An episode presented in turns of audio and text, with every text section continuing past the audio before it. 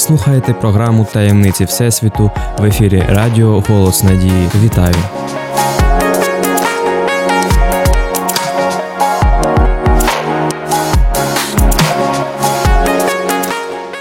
Де знаходиться початок Всесвіту? Як космос впливає на наше життя? Чи є розум на інших планетах? Що таке вічність і звідки взявся час? Скільки років нашій планеті? Чи існують ангели й демони? Що таке рай і пекло? Чи існують паралельні світи? Які можливості приховує в собі розум людини? Відповіді на ці та інші цікаві питання, а також точки зору науки і Біблії, ви зможете почути в програмі Таємниці Всесвіту.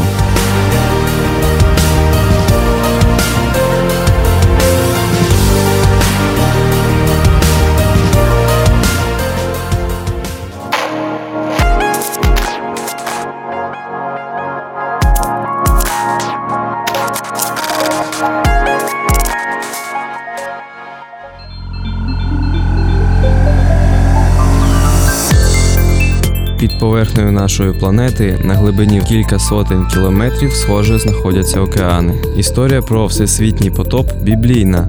Однак багато вчених вірять, що він був насправді. Мовляв, на материках є численні сліди затоплення.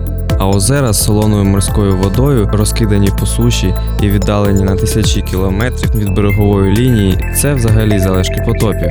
Але звідки на землі взялася вода для настільки катастрофічного і глобального затоплення, такого, що старина Ной причалив на своєму ковчезі до вершини гори Арарат?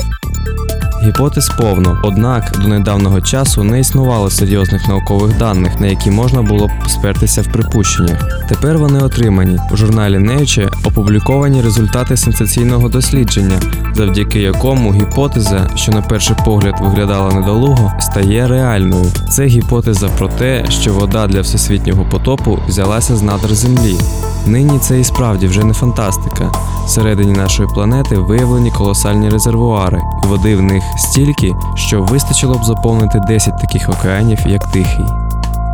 Таємниця ж всесвітнього потопу виявилася прихованою всередині діаманту.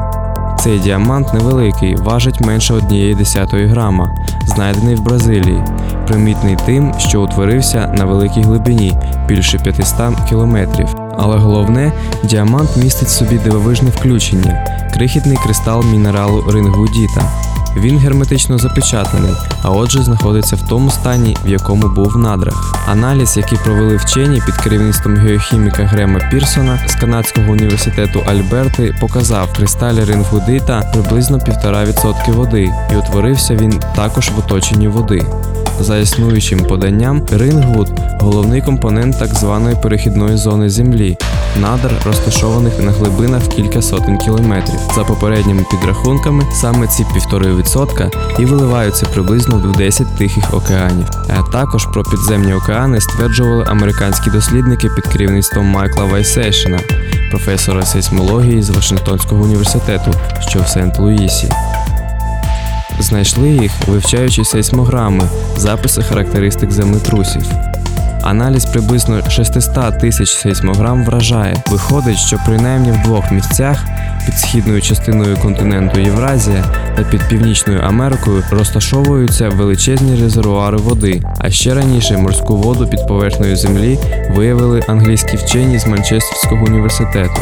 Розпізнали її сліди в вуглекислому газі, що виривається з глибини близько 1500 кілометрів. Їм не повірили, але схоже, що тепер доведеться. Як вода потрапила всередину землі, точно невідомо. Не виключено, що утворилася разом з планетою, тобто завжди там була, або злилася з поверхні, на якій колись води було набагато більше, ніж зараз. Є версія, згідно з якою глибинна вода періодично виходить на поверхню, а потім знову зливається вглиб. Говорячи науковою мовою, земної гідросфери змінюється швидше за все від деяких зрушень корі і мантії планети. До речі, на дні океану є дивні дірки, з яких ключем б'є вода з температурою в 400 градусів. Їх називають чорними курцями. У допотопні часи підземні резервуари ґрунтовно провало, і почалося катастрофічне виверження гарячої солоної води з парою, як з лопнутого котла. Рівень світового океану різко піднявся, а зверху від сконденсованої пари ще й хлинула злива на 40 днів і 40 ночей. Ось і вийшов всесвітній потоп, а потім воду засмоктало назад. Some would say that you cannot be found, and some would say that you are far away. But I know you're the God who lives in me, and I know you will always have my heart. You are good and your love endures forever. You are good and your love endures forever. You are good and your love endures forever. You are good. You are good.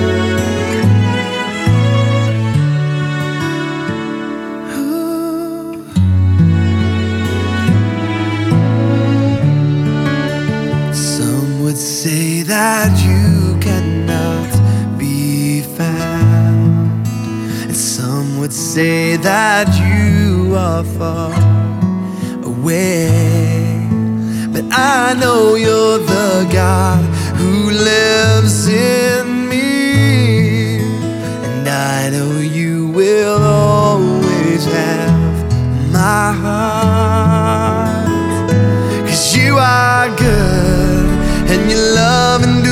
forever. You are good and your love endures forever. You are good and your love endures forever. You are good. You are good.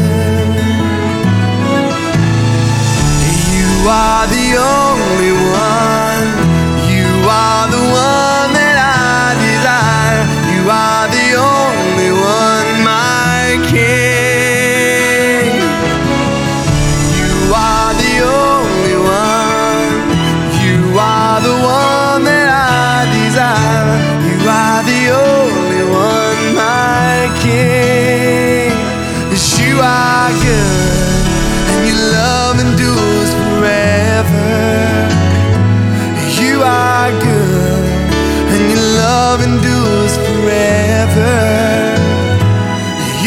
Are good and your love endures forever. You are good.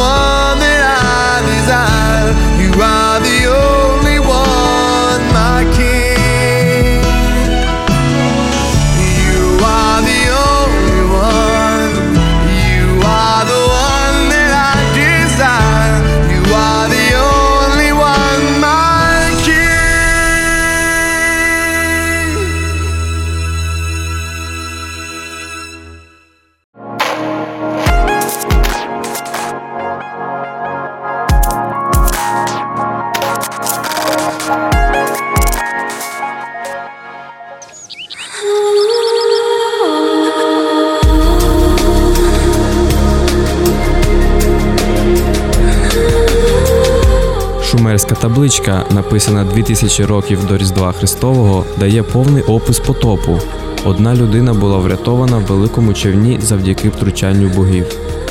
Вавилонська поема Гільгамеша повніше описує потоп. Розповідь узята з бібліотеки Ашурбаніпала. Зміст цієї розповіді дуже близький до біблійного.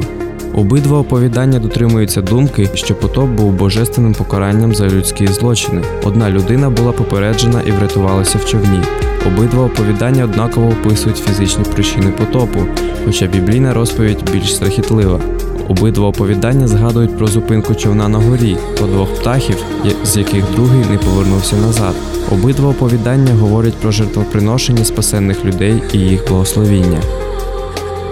Інший неймовірний факт це існування на всіх континентах печер на височині, буквально набитих скелетами незвичайного змішання тварин, які лізли на гори, шукаючи притулку від наступаючої води. Ще одне цікаве свідчення про всесвітній потоп це китайська мова. Є ієрогліфи, які позначають ті речі, про які говорить книга буття. Зокрема, слово корабель в китайській мові складається з ієрогліфів, які позначають човен, вісім і рот. Іншими словами, вісім ротів, вісім чоловік, які пережили потоп. Це дуже цікаве свідчення. Ми бачимо викопні останки морських тварин на найвищих горах. У Гімалаях, в Андах, в скелястих горах. Скрізь є відбитки раковин. Як вони туди потрапили? І як вони опинилися на верхівках найвищих гір?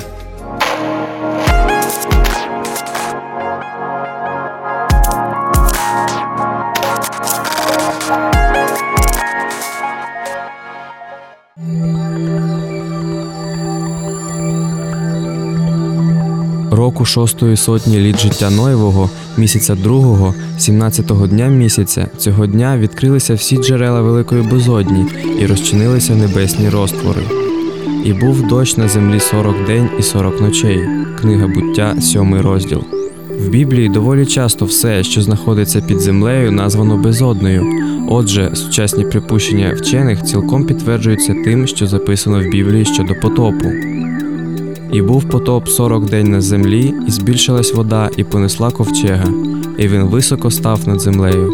І прибула вода, і сильно збільшилася вона на землі, і пливав ковчег на поверхні води.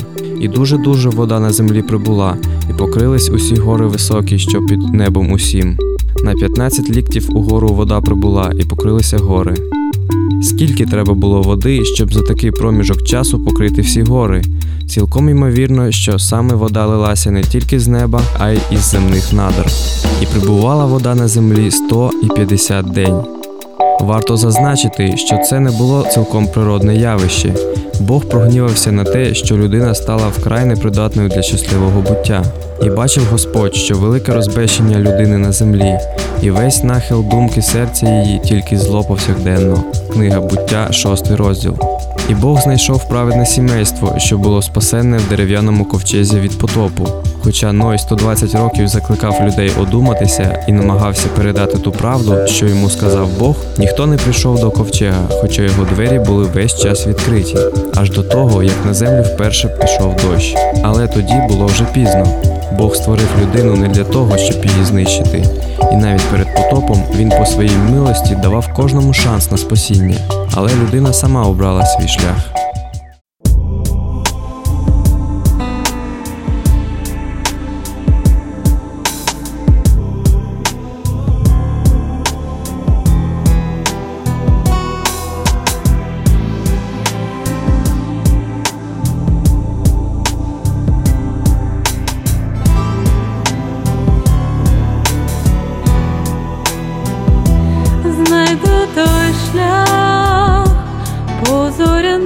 Стежкам вночі. Єдиний шлях, що йде до вічності. Піду туди, куди покличе Орігон. І я знаю серцем, знаю, це не сон. Є дорога в той край, яскраві почуття неземні, безкінечні миті щастя там. Є дорога в той край, де спасіння знайдеш, мир спокій без меж, де почуєш тихі звуки вічності йди туди.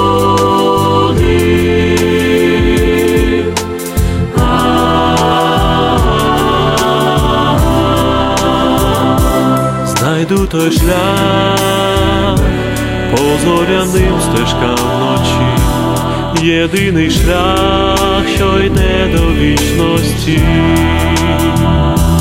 Піду туди, куди покличе Оріон. я знаю серцем, знаю, це не сон. Є дорога в той край, де яскраві вогні, почуття неземні, безкінечні миті щастя там.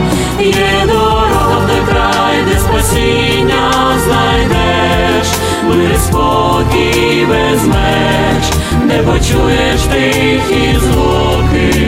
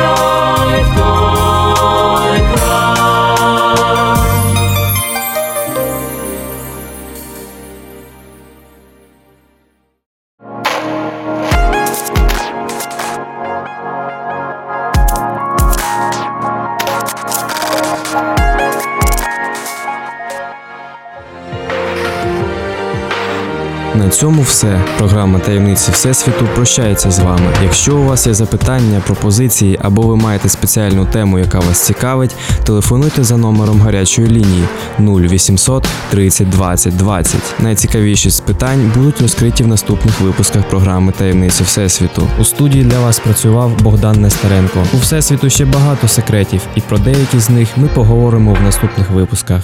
До зустрічі!